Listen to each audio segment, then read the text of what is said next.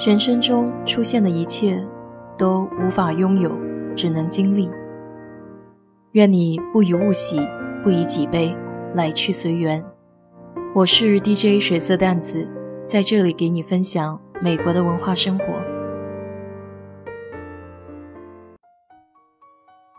周末看了一部零八年的电影《老爷车》，豆瓣上有不少关于这部电影的影评，各抒己见。在我的眼里，它就是一部简单温情的片子。在美国一个相对杂乱的社区，不同背景和文化元素的碰撞，最终到相互理解和彼此融合。其实，我想从另一个角度来聊聊关于美国人的价值观。每一种文化，每一代人都有自己固有的一套价值观，就像影片中的越战老兵 Walt。他看不惯现代年轻人的作风，孙女出席葬礼还穿露脐装。社区的小年轻看到老年人购物袋里的东西掉在地上，也不帮忙收拾。这些在他的眼里是世风日下的标志。当然，上面说的那些都是有关道德方面的价值观。那么，美国人的文化价值观究竟有哪些呢？最基本的三对价值观决定了美国人的独特文化，这就是个人自由与自立、机会与竞争平等、物质财富和努力工作。最早的英国殖民定居者来到北美大陆，他们想摆脱国王政府、牧师教堂对生活多方面的控制。在一七七六年，这些定居者宣布脱离英国独立，建立了一个新的国家。美利坚合众国这一历史性的决定对塑造美国特色产生了深远的影响。通过限制政府和教堂的权利，并且消除了正式的贵族制，他们创造了一种自由的氛围，尤其是个人。从那个时候开始，美国与个人自由的概念联系在了一起。但是，追寻个人自由是需要付出代价的。那就是得自力更生，个人必须学会依靠自己，否则就有失去自由的风险。每个人都得为自己负责。传统上，这意味着要尽早从父母那里获得财富和情感上的独立。通常，美国人是在十八岁或是二十一岁的时候。自力更生意味着美国人相信自己应该照顾自己，解决自己的问题。能够站在自己的两只脚上，这也是为什么会有对美国家庭关系淡漠的理解。比如，成年的子女由于经济状况或者婚姻失败，不得不回家与父母同住。大多数的家庭成员都会期望这是短期的安排，直到子女找到工作并且自力更生为止。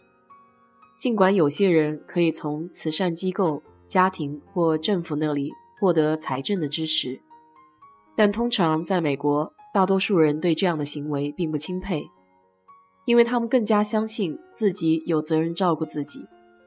传统上吸引移民来到美国的第二个重要原因是每个人都有机会在这里获得成功。带着这种期望，几代移民来到了美国，他们认为由于个人不受过度的政治、宗教和社会的控制。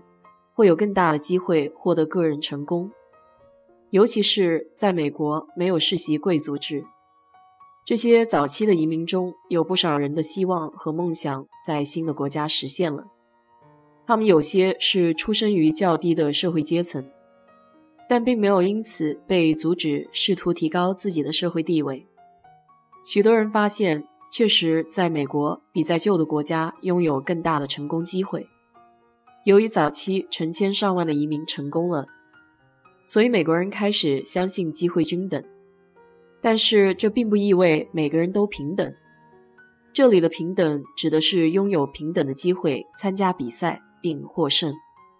但是这种机会均等所要付出的代价就是竞争。如果生活被视为一场比赛，那么一个人必须参加比赛才能取得成功。即使我们知道，并非每个人都会成功。美国人一生的竞争压力始于童年，一直持续到退休。学习在竞争中获胜是美国人成长的一部分。这点在体育方面尤为突出。公立学校和社团相当倡导竞技类的体育活动，比如橄榄球、篮球等等。竞争的压力使美国人充满活力，不断挑战自我，但同时也会给他们带来情感上的压力，尤其是当他们退休的时候。虽然最终摆脱了竞争压力，但在这样一个竞争为主流的社会，老年人会感到自己无用和多余。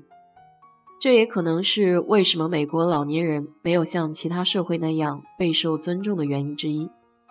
实际上，在美国，你会经常看到年纪很大的老年人仍然在做一些力所能及的事情，比如在超市门口验货。这就聊到了第三对价值观。物质财富和努力工作。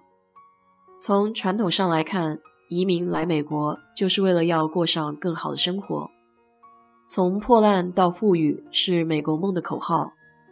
虽然大多数移民并没有一夜致富，这其中还有许多人遭受了极大的苦难，但大多数人还是最终都能够相较于过去改善他们现有的生活水平。由于美国人拒绝了欧洲的世袭贵族制度和贵族头衔，因此不得不寻找一种替代方法来评判社会地位。那么，个人物质财产的质量和数量就成为了成功和社会地位的公认标准。为了获得丰厚的物质财富，所付出的代价就是必须得努力工作。大多数美国人还是认为自己应该有工作，而不是靠政府的福利金为生。当然，上面说的是美国作为一个国家的文化价值。在现实生活中，你会发现一些传统的价值观体系正在被颠覆，但这些始终是美国的根基。如果能够理解美国人的这些传统文化价值观，以及他们如何影响了美国几乎所有生活方面，那么就更加容易理解美国人的想法和感受。好了。今天就给你聊到这里。如果你对这期节目感兴趣的话，欢迎在我的评论区留言，谢谢。